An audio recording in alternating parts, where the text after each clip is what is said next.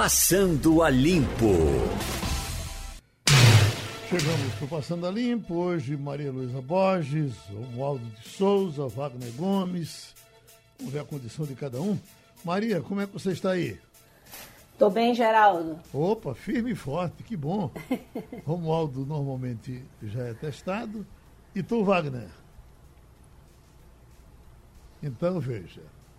Tem aqui uma, uma pergunta de Paulo Itainsanharó, e acho que vale a pena a gente falar um pouco sobre isso. Ele diz: primeiro a Alemanha, depois Estados Unidos, agora o Reino Unido pedindo que de imediato os seus cidadãos deixem o Brasil e voltem para os seus países. Tem alguma coisa por trás disso que nós não sabemos? Pois não, Waldo, que resposta a gente dá para Paulo? Olha, eu diria que onde os países seguiram as recomendações da Organização Mundial da Saúde, o tratamento vem dando certo. Vou lhe dar um exemplo. A Argentina tem 50 milhões de habitantes. Como desde o primeiro momento, o presidente da Argentina, Alberto Fernandes, determinou imediato, eh, imediata quarentena e as pessoas só podem sair de casa se realmente for necessário, a Argentina é um dos países que menos tem o contágio com a doença. Aliás, só para o nosso ouvinte entender, na América Latina, Argentina, Chile e Uruguai têm os menores números porque foram países rigorosos na, na liberdade eh, das pessoas saírem de casa para fazer festinha, para fazer passeata, para fazer carreata. Portanto, onde os países seguiram a regra da Organização Mundial de Saúde já no começo, o coronavírus teve dificuldades de se propagar, Geraldo. Uhum. Maria Elisa, a mídia social eh, tem um, faz uma conta que eh, repercute muito eh, na própria mídia social, mas que não tem nada a ver uma coisa com a outra.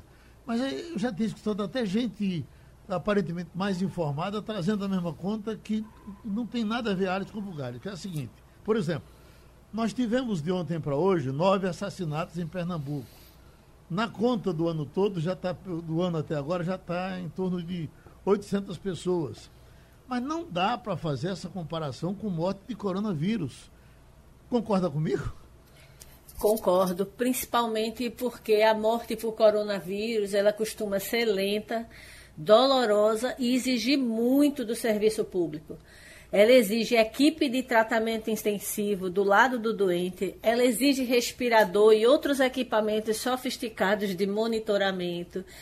Então é disso que a gente está falando. Não dá para comparar alguém que morreu e que não foi para o hospital, obviamente, porque é, os corpos geralmente vão direto para o IML com pessoas que estão é, usando palavras de pessoas que passaram por isso, morrendo afogados no seco, sem conseguir respirar e que demandam duas, às vezes três semanas ou mais de tratamento intensivo, de equipe médica, de equipe de enfermagem, de técnico, de maqueiro, do lado 24 horas por dia. Essa que é a diferença, Geraldo. É verdade. E tem o seguinte, Maria Luísa, é que as pessoas também demoram a entender que nós não estamos tratando de um problema atual, nós estamos nos preparando para uma coisa muito pior que todo mundo diz que vai chegar, não é isso?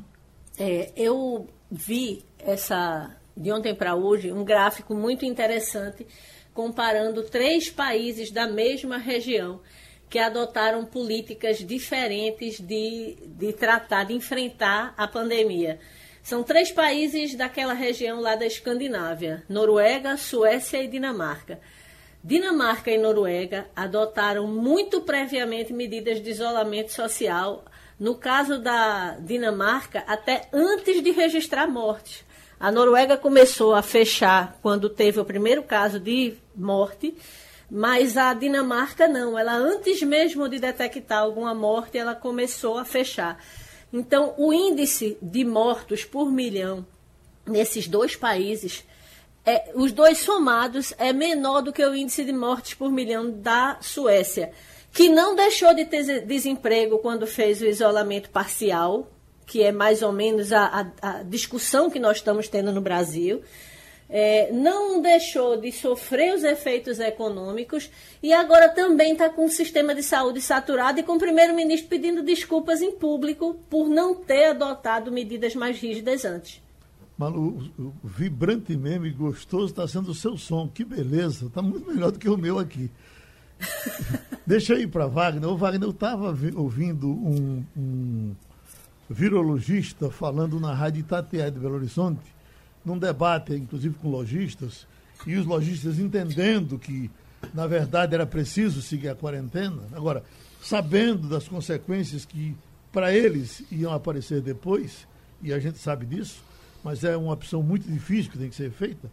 E esse biólogo dizia: olha, se a gente conseguir espaçar essa chegada aos hospitais por conta dos contaminados, essa, essa, essa, se a gente conseguir o espaço que os cientistas estão pedindo. Olha, chega tanto agora, chega tanto depois. Ah, tudo bem, se a gente, a gente vai ter, inclusive, dificuldade, de qualquer forma, de contar os respiradores para essa gente toda. Agora, se a gente não tiver esse cuidado de dar o espaço suficiente para o respirador eh, atender as pessoas todas nos hospitais, nós vamos ter dificuldade de contar caixões mais na frente para o sepultamento. É uma coisa dramática, mas é uma coisa verdadeira, né? E alguns países, não é, Maria Luísa, tiveram a dificuldade de caixões. O caso de, Isso. do Equador está no papelão, não é? É, Equador, Geraldo, além de estar tá enterrando pessoas em caixão de papelão porque não consegue fabricar o suficiente, o governo anunciou ontem que recolheu mais de 800 corpos nas casas. Porque como o sistema de saúde é extremamente deficiente, as pessoas nem tentam ir para o hospital. Elas estão morrendo em casa. Uhum. E não estão sendo recolhidas. Então eles viraram fontes de contaminação para a própria família. Você imagina o desespero de você ter um parente há dois, três dias insepulto na sua casa. Então o governo ontem estava re, recolhendo é, corpos do meio, de dentro das casas das pessoas. Então, é óbvio que a gente não tem a, a, fragilidade nem do ponto de vista de saúde, nem mesmo do ponto de vista sanitário que você tem no, no Equador. Mas o risco, a gente viu países do primeiro mundo entrega, inter, enterrando gente em vala comum. Nova York, uhum. maior metrópole do mundo, está enterrando pessoas em vala comum. Muita gente, inclusive em Nova York, é, a, a, pandemia expôs uma face muito cruel, porque você tem uma quantidade de ilegais muito grande vivendo naquela, nos arredores de Nova York. E essas pessoas, elas têm medo de procurar o serviço de saúde e serem detectadas como ilegal, principalmente porque você sabe que a política de Trump é de intolerância com relação ao imigrante ilegal. Então, muita gente morreu em casa, principalmente hispânicos, por medo de procurar atendimento médico. Porque Nova York, apesar dos números cruéis, ele está conseguindo atender todos os doentes que procuram o sistema. Só no, no hospital, o único hospital de campanha tinha mais de 2 mil leitos. Então, Nova York se preparou, e embora a gente tenha números absurdos, né? 600, 700, 800 mortes por dia num único estado, você consegue dar um conforto e consegue evitar para a equipe médica a famosa escolha de Sofia terrível de ter que decidir quem vai receber um respirador ou quem vai ser deixado para morrer. É, é, deve ser para uma pessoa que jurou é, atender, servir, melhorar a vida dos outros, fazer uma escolha dessa. Ô, ô Wagner, e, e, se a morte já é uma coisa dolorosa para todo mundo, o que está acontecendo agora, por exemplo, com a família de Moraes Moreira. A família de Moraes Moreira não está informando onde é que vai ser o sepultamento. Uh, não, ninguém sabe se ele vai ser sepultado na Bahia, de onde ele era, ou vai ser sepultado no Rio de Janeiro, onde morreu. Nenhuma informação que é para evitar aglomeração. Quer dizer, imagina, você morreu, eu morrei, somos amigos e você, bom, eu não vou para o enterro de Geraldo ou eu não vou para o enterro de Wagner porque está limitado a três pessoas. É, é, um, é, um, é, uma, é uma tragédia em cima da outra, né?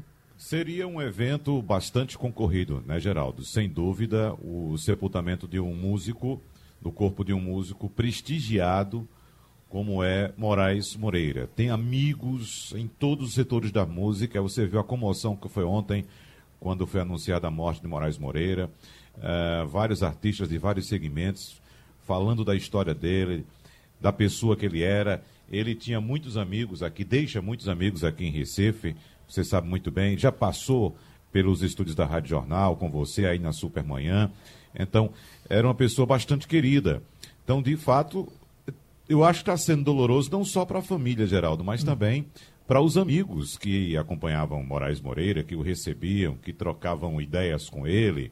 Enfim, para todo mundo é dolorido, porque a realidade é essa. Há uma limitação no, na, na, na quantidade de pessoas que frequentam velórios nesse período, por, por questões óbvias.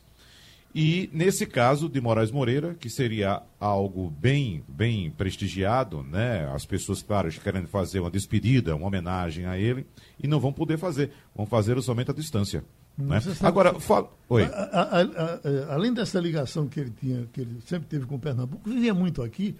Sim. É, é, ele tem uma semelhança com o seu Valença, né? Uhum. E, e, até brincando, ele fez uma música. Essa música foi gravada tem gente, tem gente que pensa que eu sou o seu Valença. Uhum. E aí vai em frente, é bem interessante. Ele realmente uhum. parecia muito com o seu Valença em alguns momentos Exatamente. da vida. Né? Ao seu que, inclusive, também deu um depoimento bastante emocionado, falando da importância dele para o samba, para o frevo. Veja que era um músico, né, Geraldo? Era um artista que rompia, fazia de tudo.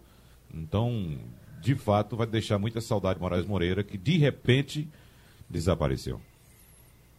É? Agora, Geraldo, em relação ao que você estava falando com Maria Luísa a respeito é, da importância da quarentena, a gente sabe que existe um debate hoje no Brasil, um debate inclusive politizado, mas para quem tiver um pouquinho de paciência, um pouquinho de curiosidade, faça uma pesquisa simples. Vá num buscador aí. A gente sempre cita o Google, mas você pode até utilizar outro buscador. Faça uma pesquisa para saber como é que os outros países trataram desse assunto. Quem se deu bem, quem se deu melhor, não vou dizer nem bem, mas quem se deu melhor nessa luta, nessa guerra, e quem se deu mal. Por exemplo, veja a situação do Equador, que Maria Luísa citou agora há pouco. O Equador simplesmente ignorou a existência do novo coronavírus e está pagando um preço altíssimo. porque não aparece tanto o Equador? É um país pequeno, é um país pobre, é um país latino-americano, então não se fala muito do Equador fora da América do Sul.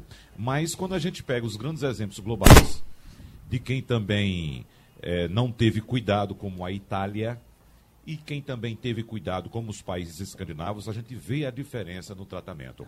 A China hoje, inclusive, Geraldo, está redobrando os cuidados para evitar a reinfecção. A nova atenção da China agora é em relação ao norte do país, na fronteira com a Rússia, onde já há identificação de outro foco de contaminação. Então a China já está correndo para lá, para uma cidade no nordeste do país, com fronteira com a Rússia, para evitar reinfecção. Então basta fazer um simples exame. Será que só nós estamos certos? O mundo inteiro está errado? Veja que ontem o, governador de Nova York já anunciou que, apesar da tragédia lá, o pior já passou, segundo o governador de Nova York. Mas Nova York, uma das maiores cidades do mundo, uma das mais importantes, foi fechada para conter o coronavírus. Agora, Romualdo, esse drama realmente das pessoas que precisam ganhar o dinheiro hoje para comer amanhã, isso é, um, é, uma coisa, isso é uma coisa dolorosa que fica o tempo todo massacrando o juízo da gente. Porque é, é eu estou lendo aqui uma informação de, de um, um especialista que está dizendo que o nosso problema vai para agosto. Já falaram em julho, já falaram em, junho. Você imagina, se a gente. Se essa quarentena nos segura até agosto, o que é que a gente vai remoer, o que a gente vai mastigar, o que é que as pessoas vão fazer para ter alimentação até lá? É um negócio assim desesperador também. Mas é uma opção. É isso ou o dilúvio, né? Olha, Geraldo, a equipe econômica do governo já está pensando e pensando no sentido de planejando não é apenas uma ideia vaga, planejando esticar essa ajuda emergencial, que é de três parcelas, abril, maio e duas em, em maio, portanto, três parcelas, é, levá-las para pelo menos mais duas outras, uma em junho e outra em julho. Porque, pela estimativa dos gráficos apresentados pelo Ministério da Saúde, essa história de que o pico é, da doença deve bater agora em abril e começa a decair, ela não é bem real assim não. A estimativa da equipe econômica é de que é preciso fazer um ajuste nas medidas emergenciais e aumentar a quantidade dessa, desse, como chamam, do Corona Voucher. Agora, vamos ver o seguinte, tem duas questões importantes. A primeira delas, se a equipe econômica chega a essa conclusão, é preciso também que o Congresso Nacional tenha uma certa agilidade, Geraldo. Entre o dia em que chegou o projeto na Câmara dos Deputados e foi votado na Câmara, depois no Senado e foi para as mãos do presidente da República para assiná-lo, levou exatamente 17 dias. É muito tempo. Portanto, se o Estado brasileiro já é burocrático normalmente na execução das decisões, o Congresso Nacional foi muito lento em tomar as decisões. A equipe econômica demorou entre os 200, os 300, os 500 até chegar aos 600 reais. O Congresso Nacional também não foi tão ágil assim não. Portanto, é preciso ser um pouco mais ágil. Assim como está sendo ágil a Receita Federal para tentar resolver o problema do CPF das pessoas, que aí a gente trata daqui a pouco sobre esse problema específico do CPF. Agora, com relação às medidas emergenciais, pelo menos nesse quesito aí dos 600 reais, o governo já estuda a, é, estipular mais du, o pagamento de duas outras parcelas, Geraldo. Ô, Maria Geraldo? José Ferreira está dizendo aqui uma coisa que eu queria que você usasse o seu poder de, de, de argumentação lógica para. Ele está muito bem intencionado, que ele diz: olha, eu não sou contra o isolamento, eu sou totalmente a favor do, do, do, do isolamento. Agora, ele deveria ser somente para as pessoas contaminadas. José Ferreira, que a gente não sabe quais são as pessoas contaminadas. Eu posso estar contaminado aqui e não saber. Ou não, Maria Luísa? Verdade. Eu teria um comentário para o nosso ouvinte que dá uma contribuição importantíssima nesse momento e teria um complemento a fazer à fala de Romualdo. Bueno. Sobre o isolamento das pessoas que estariam contaminadas, o Brasil já disse, o Ministério da Saúde já reconheceu, que não tem capacidade de fazer testagem em massa, como fizeram países que conseguiram é, fazer um isolamento eficiente e já estão começando a planejar a retomada. A gente já citou aqui o caso da Alemanha. Tem outros também, principalmente na Ásia. Nós não temos condições de fazer testagem em massa e já se sabe que 85%, dos, 85 dos pacientes, dos contaminados, não manifestam sintomas. Então, como é que você vai saber, olhando para a pessoa, se ela carrega ou não um vírus que pode matar seu avô, sua avó, sua mãe, sua tia? Essa é que é a grande questão dessa pandemia. Com relação à informação que Romualdo traz, importantíssima, de que a gente não pode ficar refém da burocracia num momento como esse, é que eu acredito, Geraldo, que essa dúvida entre saúde e economia, ela é falaciosa, ela não existe. É para isso que serve, serve governo. Governo é feito para, numa hora de crise, atuar de forma eficiente para impedir uma contaminação. Já se sabe que os maiores prejudicados pelo isolamento são aqueles trabalhadores informais, são aquelas pessoas que dependem de ganhar o pão de cada dia no meio da rua, vendendo lanche, é, entrando nos ônibus, no metrô para oferecer alguma coisa. São pessoas que estão à margem do sistema formal de emprego e o governo sabe da existência delas. Então, o que o governo tem que fazer é prover subsistência a essas pessoas até que a gente possa dizer a elas: pode ir para a rua que você não tem risco de pegar uma doença que pode matar você ou alguém da sua família. Para vocês dessa manchete, médicos preveem que Brasil não volta ao normal antes de agosto. Ah, e a, a, gente apresentou hoje aqui na primeira página um, um flash eh, vindo de Brasília, de, de umas contas que são feitas de empresas pequenas e micro que estão se acabando já são 600 mil indo à falência até o presente momento, eh, deixando 9 milhões de desempregados, somando aquele número fabuloso de desempregados que nós já tínhamos. Então, por gentileza, vamos ouvir a notícia. Os micro e pequenos empreendedores do país estão passando por um momento complicado por causa das medidas de isolamento contra o coronavírus. Muitos tiveram de fechar as portas e dificilmente vão conseguir reabrir. Uma pesquisa do Sebrae apontou que cerca de 600 mil micro e pequenas empresas fecharam as portas e 9 milhões de funcionários foram demitidos durante a quarentena. Para o administrador e coordenador do Comitê Temático de Formação e Capacitação Empreendedora do Fórum Permanente das MPS, Mauro Leônidas, essa é uma crise jamais enfrentada antes e os efeitos podem trazer um enorme prejuízo na economia do país. Muitas empresas não têm como pagar né, folha de pagamento, fornecedor. A gente fala muito no reinventar, muitas estão se reinventando, mas quando chega na questão é, financeira, realmente é muito complicado. Algumas ainda estão se sustentando, né? mas não vão demorar muito tempo. Se essa pandemia continuar por dois meses, três meses, como está sendo falado pelo governo, dificilmente as micro e pequenas empresas elas vão superar essa dificuldade. A pesquisa ainda apontou que 60% dos micro e pequenos empreendedores estão tendo os pedidos de crédito negados pelos bancos. O Senado chegou a aprovar um projeto que cria linha de crédito para o segmento, mas a proposta ainda aguarda votação na Câmara dos Deputados e a sanção do presidente da República. Mauro Leônidas alerta que é preciso ter cuidado quando se fala de crédito, pois sem planejamento pode ser um agravante a mais para a crise. Se você tomar empréstimo, muitos, o dinheiro está até bem barato, os juros em conta. Mas, na realidade, pegar o dinheiro agora e daqui a três meses, como vai pagar? Porque todos os analistas estão falando que a economia não vai se recuperar do dia para a noite. Para especialistas, diante desse cenário, o microempreendedor deve seguir apostando em inovações e na criatividade para manter o negócio vivo. É, Maria Luísa, quer dizer, é, é, só, só tem uma coisa. É, é pior do que essa situação: é a morte. É por isso que se defende a quarentena para não morrer.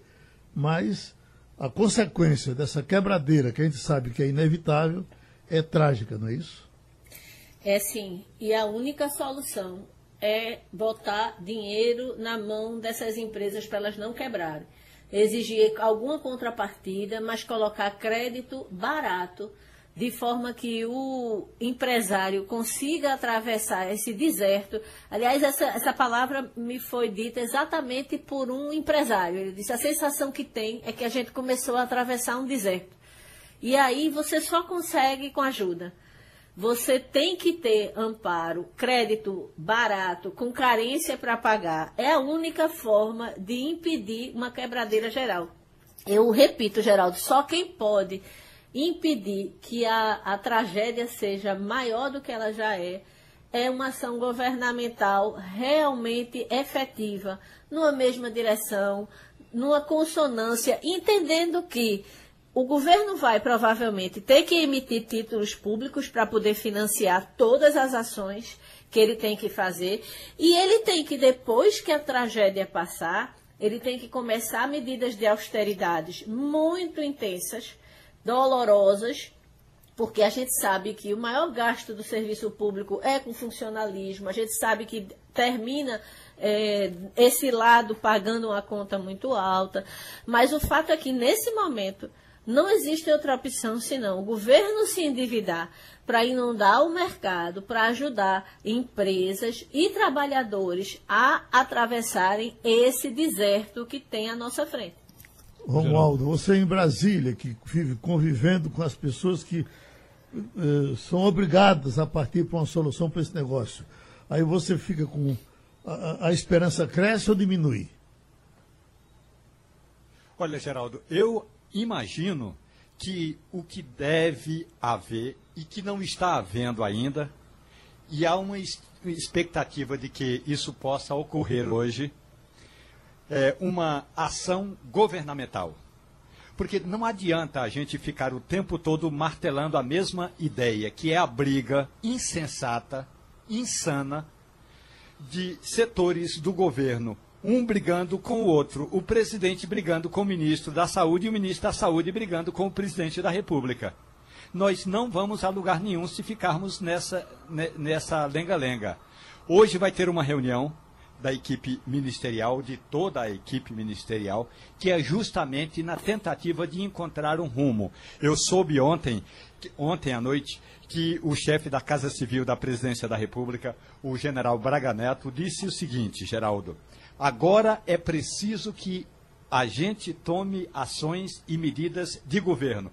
Os bancos de fomento têm que funcionar, os bancos públicos têm que botar dinheiro para financiar a pequena, o pequeno e o micro empreendedor e esses programas sociais precisam chegar na ponta. Essa é a grande questão que está rolando, como a gente diz na linguagem popular, no Palácio do Planalto. E aí hoje vai ter mais uma reunião ministerial vamos ver se alguém vai sair de lá com essa ideia. Se não houver ação de governo, nós não vamos a lugar nenhum. O, ex-ministro, ex-deputado e atual presidente do SEBRAE, Carlos Melles, me disse ontem, Geraldo, que está há uma semana tentando falar com a equipe ministerial, desculpe, com a equipe econômica. E aí ele disse, olha, eu queria conversar com alguém da equipe econômica para mostrar os números do SEBRAE. Como essa matéria do, eh, que rolou agora há pouco aí. O presidente do SEBRAE precisa precisa fazer chegar esses números à equipe econômica e, e não está conseguindo. Portanto, falta coordenação de ações de governo, dos bancos públicos, do Ministério da Economia e da equipe política. Porque quando as medidas chegam à mesa, até aí tudo bem. O problema é quem vai levar essa medida ao Congresso Nacional? Quem vai sentar-se diante do presidente da Câmara e diante do presidente do Senado para pedir agilidade na votação? É isso que está faltando. Coordenação de ações governamentais, Geraldo. e tem outros detalhes gente, também, viu, Geraldo? Volta, volta, a gente Oi, volta, Geraldo. Wagner, a, ao Oi. que disse aqui Zé Múcio, presidente do Tribunal de Contas. Ele disse que, para ele, só tem uma saída. Todo mundo sentar e todo mundo se entender. E, Isso. e veja como essa saída, que seria aparentemente fácil de fazer, se torna difícil pelo clima que a gente está vivendo hoje. Né? Exatamente. Um clima uh, de disputa política, inclusive, Geraldo, que só atrapalha. Você perceba, Geraldo, como está em ano eleitoral a situação nos Estados Unidos. Você vê o presidente e o candidato que já foi escolhido para disputar em algum embate em relação ao problema atual. Ele, Veja ele, só. Ele, ele, teve um probleminha, viu? Ele demitiu ontem, o, o ameaçou demitir, o, o cientista que é, é, a favor da, da quarentena, está é, aqui no Brasil e nos Estados Unidos, a briga política uh, vale 2 milhões de infectados. Mas veja só, uhum. o que aconteceu nos Estados Unidos foi o seguinte: esse cidadão que foi demitido, ele denunciou que em dezembro alertou ao governo do presidente Donald Trump uhum. alertou o presidente Donald Trump do que estava acontecendo e que o vírus já estava entrando nos Estados Unidos. O que aconteceu? A gente sabe, o presidente norte-americano não deu atenção a essa informação. Né? Então uhum. ele vazou essa informação agora e foi demitido por causa disso. O que eu quero dizer é o seguinte: é que não há, no ambiente político de ano eleitoral, um candidato de oposição, por exemplo, como é Joe Biden, fazendo do coronavírus uma bandeira política. Uhum. Né? E a gente acompanha muito isso aqui é, é, essa disputa política. Agora, é, essa questão, Geraldo, do desentendimento leva a essa incerteza, porque a gente não tem um norte, a gente não sabe a quem seguir, como disse o ministro da Saúde domingo na entrevista que ele deu ao Fantástico. Então, é preciso que haja uma liderança que promova essa unidade, que diga, olha, vamos por tal caminho. O problema é que há ausência dessa liderança. E a respeito do, do, socorro às empresas, Geraldo, tem muitos outros fatores que complicam muito esse socorro às empresas. Por exemplo, uma parcela das empresas brasileiras, de todos os tamanhos, micro, pequena, grande empresa, uma parcela ainda não conseguiu se recuperar da crise de 15 e 16. Então, muitas dessas empresas estão com, por exemplo, restrições de crédito. Então, mesmo, mesmo que o governo lance um programa de crédito, as empresas, quando vão buscar, elas têm problemas de restrição de crédito. Entendeu? Então, isso aumenta ainda mais a dificuldade. É preciso pensar também, não só nos CNPJs, como também nos CPFs de muitos brasileiros que também têm restrição de crédito. É outro problema grande também. Romualdo de Souza, você acha que a essa altura do campeonato, o ministro da Saúde Mandetta também já perdeu a razão? Olha, Geraldo, do ponto de vista da palavra razão, não. Mas ele já perdeu boa parte dos argumentos. E um dos argumentos que você precisa ter numa equipe é o chamado trabalho em equipe. E isso não está acontecendo.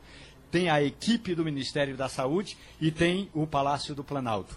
Quando o presidente chamou o ministro da Casa Civil e disse para o Braga Neto para ele coordenar essa atividade de ação e de entrevistas do Ministério da Saúde, e aí o Braga Neto trouxe tudo isso para dentro do Palácio do Planalto, o ministro da Saúde ficou muito incomodado. Veio, mas ficou incomodado. Então, era para haver uma linguagem única e não está havendo linguagem única e tem uma, questão que é em trabalho de equipe alguém tem de ceder e aí alguém tem de coordenar. É aquela hierarquia dos fatos. Se tem um chefe, a palavra pode não ser das melhores, mas se tem um coordenador, o coordenador ouve opiniões e no final alguém tem de dizer a última palavra e pronto, essa é a última palavra. O problema é que quando terminam as reuniões, vai todo mundo para o seu lado. Vai o lado da cloroquina para um lado, que é o grupo do presidente da República, vai o lado do isolamento social para outro, vai o lado da economia para outro, e aí os três grupos não se entendem, e aí o presidente vai, pega o carro e vai numa padaria. No outro dia, o presidente vai com o ministro da Saúde na periferia de Brasília, numa cidade do entorno, já no estado de Goiás. O ministro fica meio que isolado num canto e o presidente vai para os braços do povo. Justamente fazendo o contrário das recomendações aqui e lá fora. E aí, em seguida, o ministro pega um, um helicóptero do aliado do amigo Ronaldo Caiado, vai para Goiás, eh, informa ao produtor do Fantástico e diz que quer dar uma entrevista e dá uma entrevista no Palácio, eh, no Palácio eh, das Esmeraldas, lá em, em, Goiânia, e aí o, o, trem fede. Aí o negócio fica fora do controle. Aí você veja, Geraldo, que de um lado o presidente da República faz uma live no fim de semana dizendo que o vírus está indo embora. De outro, vem um candidato a ministro, no caso o senhor Osmar Terra, que diz que o pico já passou. Aí vem o ministro da Saúde e diz que o pico da, da Covid-19 no Brasil deve ocorrer na primeira quinzena de maio. Aí escute essa informação aqui, uma estimativa que foi apresentada ontem pelo portal Covid-19 Brasil.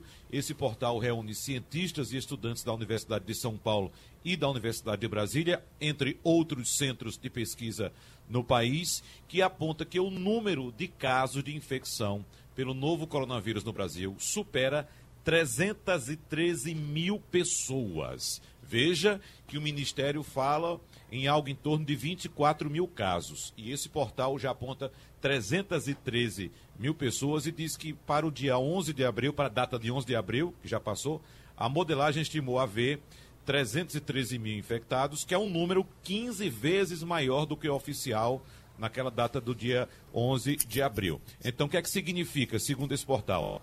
Devido à baixa testagem e também à subnotificação dos casos, a estimativa aponta que para cada caso confirmado de Covid-19 no Brasil, há 15 que não foram notificados. Então veja o tamanho do problema que temos pela frente. Maria e a gente discutindo. É isso, é aquilo, já passou, não passou, o pico vai ser depois e a população no meio. Malu, está claro que Bolsonaro não vai deixar a Bandeta trabalhar. Vai ficar nesse rame-rame até o final. A essa altura do campeonato, é, é, já seria melhor para todos nós que Mandetta entregasse o cargo, é, ou ruim por ele, o ruim com ele, pior sem ele. Eu acho que seria muito bom para o próprio Mandetta sair. Não só se fosse o caso de, da iniciativa dele ou se fosse a iniciativa do presidente Jair Bolsonaro. É, concordo com o Romualdo. Não era momento para a gente estar deixando picuinha política está acima do bem-estar da população. E aí o, o pau que dá em Chico dá em, dá em Francisco, não tem esse ditado? Da mesma forma como o presidente adotou posturas extremamente complicadas de se defender ao provocar aglomerações, a fazer o contrário do que as autoridades sanitárias recomendam.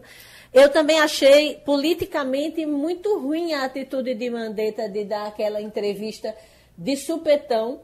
Eu li hoje na coluna do Estadão que líderes do DEM sequer sabiam que aquela entrevista aconteceria.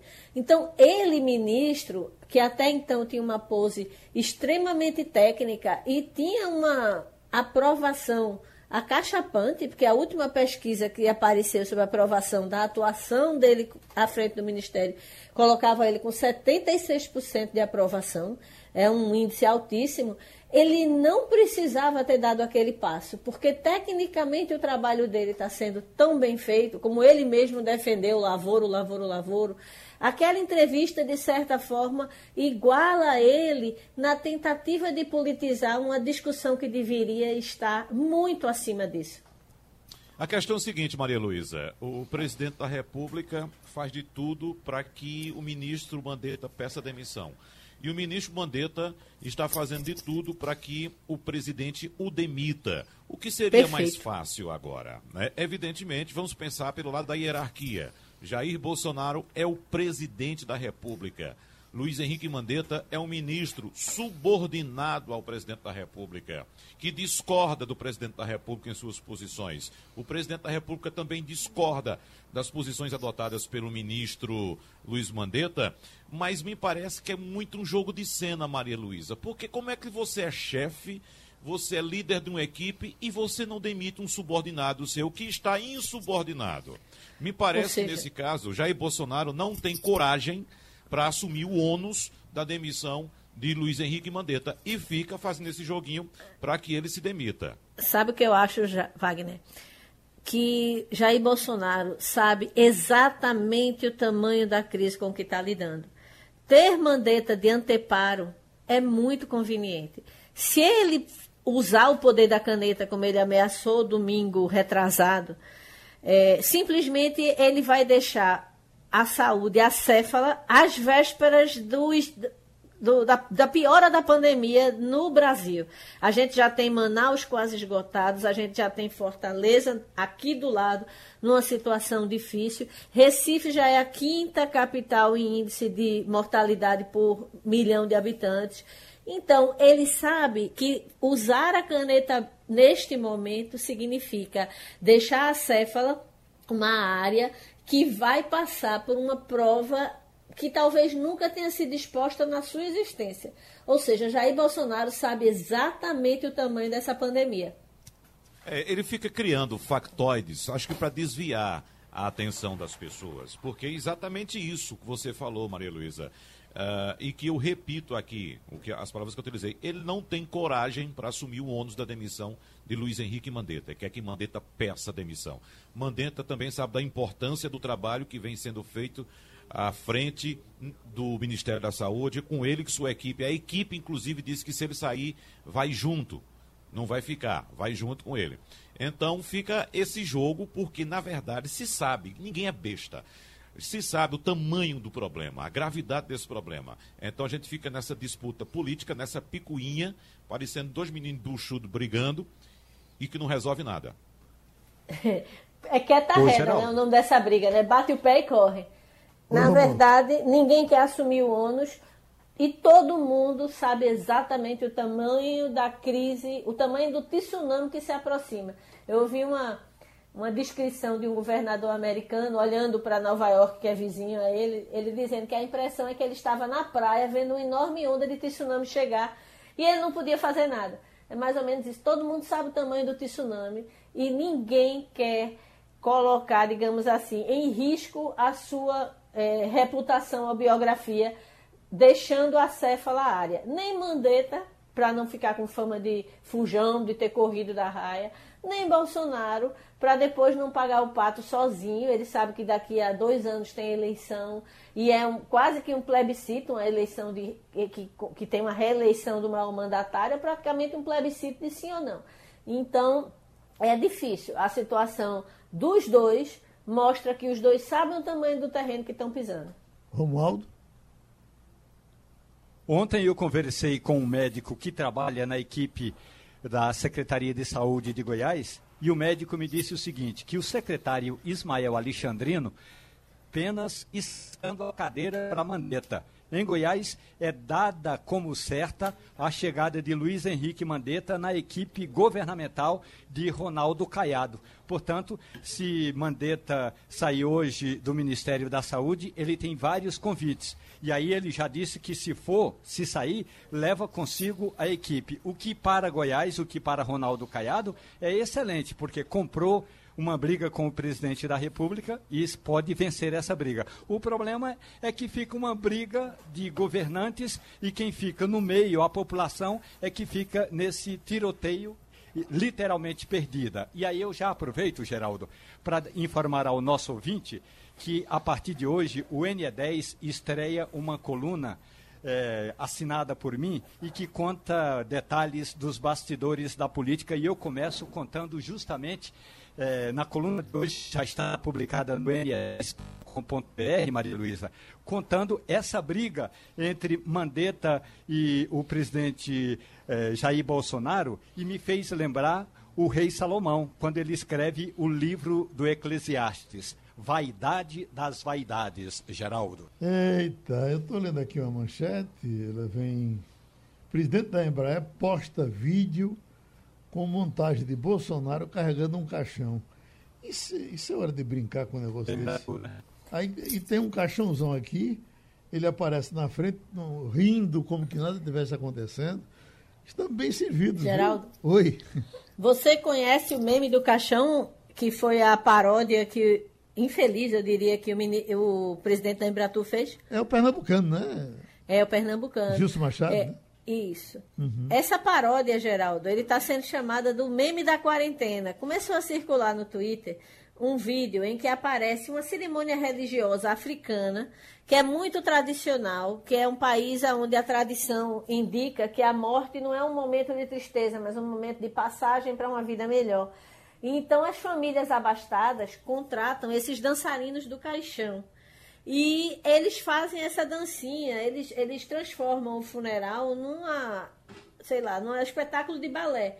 E aí começaram a fazer é, paródias com esse meme, em que aparecem cenas em que as pessoas sofrem acidentes e na sequência o acidente é cortado e começa os dançarinos do caixão a fazer a dancinha.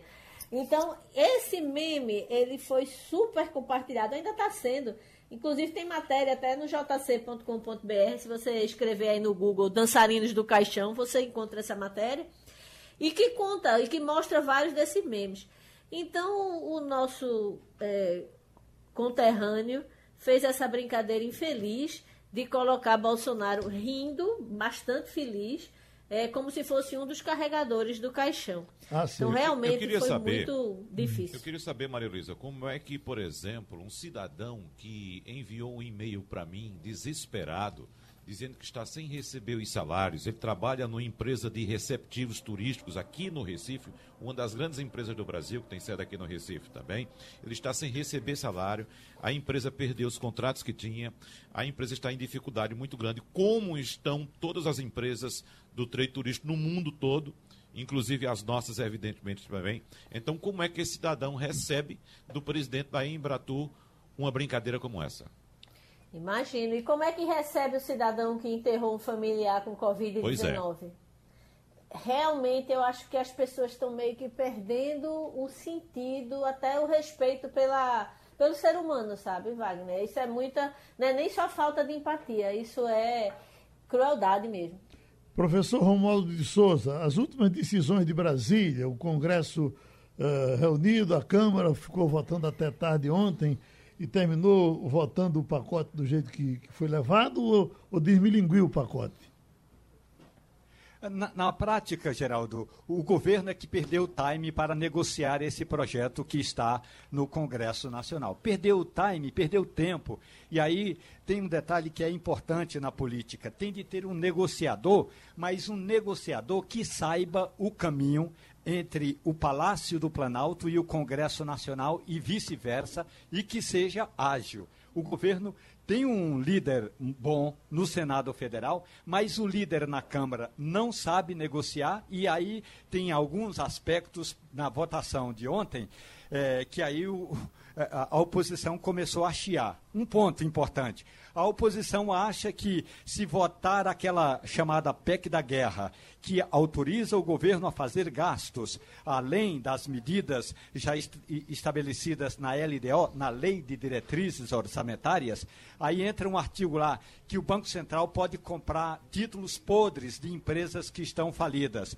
A oposição não aceita isso, mas tem alguns setores que acham que nessa hora é preciso agir para evitar a quebradeira generalizada. Aí alguém pergunta, eu me lembro ontem no debate, uma, ali alguém do PCdoB perguntou, mas quem garante isso? Aí fica um silêncio, um silêncio generalizado, porque se o líder do governo aparecer na telinha, porque as sessões são online, não é? Se o líder do governo disser assim, eu garanto, aí eles vão puxar é, pelo histórico do líder do governo e vão entender que todas ou quase todas as negociações feitas pelo Major Vitor Hugo não deu em absolutamente, não deram em absolutamente nada, porque tudo que ele garantiu eh, foi por água abaixo. Portanto, na hora da negociação, os parlamentares não têm uma referência, não têm um ponto de referência para saber exatamente até onde pode ir, até onde podem é, pressionar o governo, e aí tem ah, esse item relacionado à autonomia que está, dentro, está sendo dada ao Banco Central para comprar papéis podres ou papéis de empresas que estão é, pré-falimentares ou em situação difícil. Esse é um ponto. Mas aí a oposição não conseguiu colocar um item lá para ajudar a micro e a pequena empresa. Portanto, Geraldo, o debate é importante, as votações são fundamentais. Agora tem de ter uma referência e essa referência não está presente, pelo menos não esteve presente nas votações ontem na Câmara dos Deputados. Quando chega no Senado é um pouco mais fácil, até porque lá estão dois líderes. Tem o líder do governo no Senado, que é o senador Fernando Bezerra Coelho, e tem o líder do governo no Congresso Nacional, é, Eduardo Gomes. Portanto, aí é um pouco mais fácil, porque tem líderes para negociar, tem líderes que pegam o carro, embora seja seja aí 500 metros, pegam o carro, param na garagem do Palácio do Planalto e sobem para negociar com alguma autoridade. O da Romualdo. Câmara não consegue fazer isso, Geraldo. Oi, Oi Maria. Posso fazer uma pergunta, Romualdo, Tranquilo. Geraldo? Ele que está aí Por nesse calor de Brasília. Depois da votação de ontem, que me surpreendeu o número, foram mais de 400 votos a favor do pacote de socorro aos estados e municípios, contra apenas 70 da situação, ou seja, de, de governistas. Mostram a maioria acachapante dentro da Câmara é, é, contra o que o governo defendia. O governo reconhece que tem que dar socorro. Né? Acho que o caminho de, do plano Mansueto, que previa uma grande negociação de dívidas, não é o momento, a gente não tem tempo para negociar. É, da mesma forma como o próprio Paulo Guedes abandonou a ideia de tentar fazer reforma no momento de crise, ele entende que esse momento não é de reforma, é de política anticíclica para tentar é, estancar a crise. É, não, diria estancar, mas mitigar, né? É, reduzir o efeito. Mas eu queria saber de você, Romualdo, qual é a tendência no Senado? O Senado aprova do jeito que veio da Câmara? O Senado vai mudar, vai impor, por exemplo, limites para essa reposição do, do ICMS e do ISS, ou o Senado simplesmente derrota e pega um pacote que o governo manda e, e aprova como, como alternativa? Ontem, um importante líder eh, do PSDB, o senador Tasso Gereissati, porque é bom lembrar que no Senado hoje tem uh, 11 ex-governadores. Então, uh, são políticos que já administraram o Estado e sabem eh, onde o sapato aperta. Então, políticos como Tasso Gereissati defenderam ontem o seguinte, que é fundamental essa ajuda a estados e municípios, mas não pode simplesmente a equipe econômica isso é uma linguagem figurada, assinar um cheque e entregar a prefeitos e governadores, sem ter uma contrapartida. E a contrapartida não é nem dinheiro, a contrapartida é em medidas. Medidas, uma delas é, de fato, como é que vai ficar a questão dos salários dos servidores públicos estaduais e municipais? Esse é um ponto. E o ajuste que os estados e municípios vão ter de fazer? Pelo menos um prazo, diz o uhum. senador Tasso Gereissati. Um prazo é preciso que seja dado pelos governantes nos estados e municípios para também é, fazer esse ajuste fiscal é, nas contas públicas nos estados e municípios. Eu acredito que vão aprovar. O problema é o seguinte: é, chama-se é, medidas emergenciais. Se demorar muito ou se houver uma mudança profunda que não seja de redação no Senado Federal, essas propostas terão de voltar à Câmara dos Deputados para nova votação. E a gente sabe que é, os prefeitos e os governadores estão com água pelo pescoço pescoço. Daqui a pouco a água bate no, no nariz. Aí muita gente vai começar a sofrer as consequências dessa burocracia, sobretudo nessa questão aí das perdas da arrecadação do ICMS e do, IC, do ISS. Isso. Me Deixa. parece, Agora, Romualdo, que é, tanto é tendência o Senado também aprovar o projeto, como esse projeto vai voltar para o presidente, que vai vetá-lo e o Congresso novamente vai derrubar o veto do presidente. Me parece estar desenhado isso. É, isso, eu tenho, tenho essa sensação. É, e, Agora, e, e a tal da é, dinheiro na veia que o ministro da Economia tanto tem dito? Dinheiro na veia.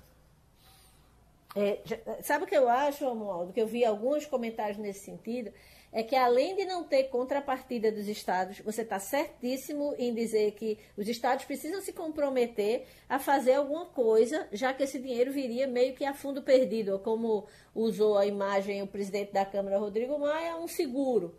É, e o seguro, quando você recebe, você não recebe para pagar de volta, você recebe para é, mitigar um dano que você sofreu e que você se comprometeu de alguma forma a dar uma contrapartida por aquilo. É, além de não ter a contrapartida, eu estranhei também a falta de um teto. Porque o céu não pode ser o limite. O governo federal não tem. Se, por exemplo, todas as arrecadações pararem, pelo que eu vi hoje na coluna de Castilho, a gente está falando de meio trilhão ao ano.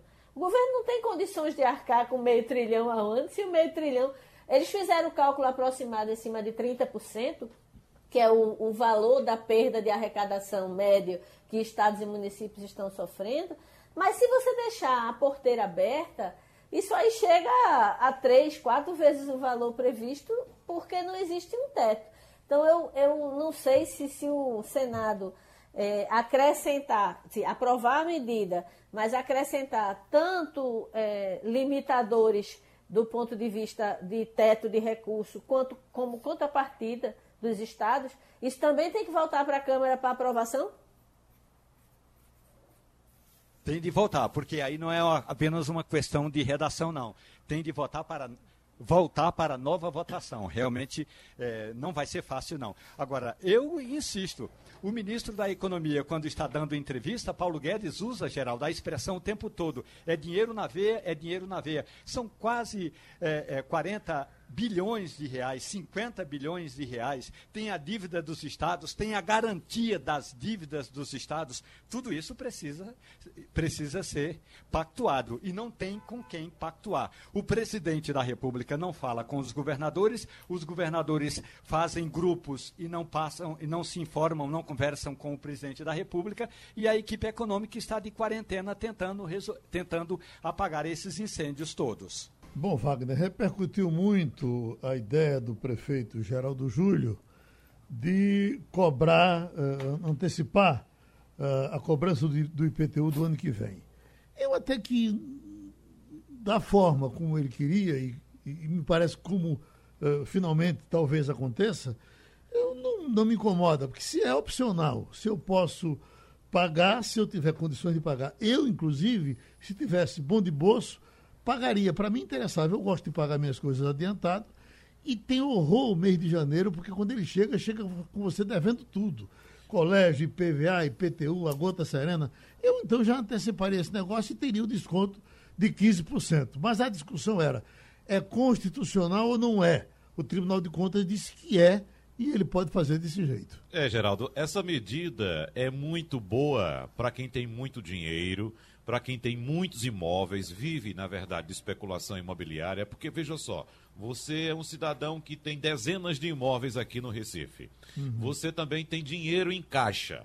Então veja só, você não ganha dinheiro somente com renda, não. Somente com compra de ações ou com renda fixa, seja lá o que for, poupança, você ganha dinheiro com desconto também. Aí veja só, um cidadão que é muito rico, tem muitos imóveis, tem dinheiro em caixa, de 15%, eu tenho que pagar o ano que vem 200 mil reais de IPTU, 15%, eu vou ganhar 30 mil reais aqui, eu pago, botei 30 mil reais no bolso. É uma oportunidade para quem tem muito dinheiro. Agora, eu não sei também a eficácia dessa medida. Se haverá uma quantidade muito grande de pessoas nessas condições, com essa disposição para fazer o pagamento antecipado, claro, vai ter que ter dinheiro em caixa, porque o problema que nós temos agora, Geraldo, é o problema de incerteza. Nós temos pela frente uma incerteza muito grande. Ninguém sabe até quando vai ter dinheiro, ninguém sabe até quando vai ganhar dinheiro. Já tem muita gente sem dinheiro, sem renda, sem nada. O problema é esse. Aí fica uma panelinha pequenininha que eventualmente tem dinheiro guardado, vai fazer mais dinheiro com essa medida. E eu não sei se a prefeitura vai conseguir antecipar o que ela pretende antecipar para ajudar a combater o coronavírus aqui no Recife. Agora, uma coisa está certa, né, Maria Luiz? O próximo prefeito, se, se isso prosperar, o próximo prefeito vai começar pegando uma terra arrasada, né? Exatamente. Sem Mais dinheiro ou em menos. caixa. Eu, eu queria só lembrar que a figura da antecipação tributária ela não está sendo criada por esse pedido de. por essa decisão da Prefeitura do Recife, que ontem foi, digamos assim, avalizada pelo TCE. Na verdade, a antecipação tributária, eu já enquanto eu cobria a economia, eu vi várias vezes o Estado fazer antecipação tributária de ICMS, por exemplo, para conseguir pagar salário dos servidores no final do ano, aquela folha extra do 13 terceiro. Então, não é uma novidade o governante tentar antecipar receitas numa época é, de vacas magras, e vamos combinar, as vacas estão esquálidas, não é nem mais magra, né? Então, eu entendo a medida. O ponto que se coloca nesse caso específico da ação de Geraldo Júlio é que ele está em fim de mandato. Então, ele está antecipando uma receita que, na verdade, não seria ele que executaria. Porque ele não só está em fim de mandato, como ele não pode concorrer à reeleição. Ele já está no segundo mandato. Então, essa é a ponderação que se faz de que a medida, ela é uma medida que não é novidade no universo econômico, antecipação de receita, se faz. O mercado vive disso, o mercado vive de título que você compra apostando numa queda ou numa alta e você pode perder ou você pode ganhar. O, os governos já antecipam receita tributária quando eles veem que um grande contribuinte pode, digamos assim, salvar a lavoura. Então, eu não acho que porque beneficia uma parcela pequena é o principal argumento que se coloca é, é, com relação a essa medida, porque isso é, é, é da praxe acontecer em momentos de crise. A questão que eu acho que realmente é, é, suscita discussão é o fato de que ele está antecipando uma receita que não seria ele que usaria. Uhum. Ele também pegou uma bananosa sem tamanho em cima da hora, né, Maria Luísa? Pois é. Uhum. Pois é. E ele sabe que Recife, ele é meio que situação emblemática. Recife tem uma situação comparada a outras capitais confortável do ponto de vista de oferta de uma medicina especializada. Né? Você não tem a quantidade de UTI, de médico intensivista, porque não é só o UTI e o respirador é o médico especializado, a equipe é, da área de saúde especializada, fisioterapeuta, nutricionista, especializada em intensivismo, porque é uma, uma área extremamente delicada em que cada intervenção é muito grave, são pacientes numa situação difícil. Então, Recife é privilegiadíssimo com relação a número de leitos disponíveis, tanto na rede privada como na rede pública, que inclusive ampliou sua capacidade. Ela é privilegiada porque tem várias faculdades de medicina, onde você tem gente sendo formada todos os anos com capacitação. Você tem uma área de saúde pujante, um polo médico considerado um dos principais do país. Então, Recife é vedete nessa história, é aquela, aquela cidade que atrai todos os olhares.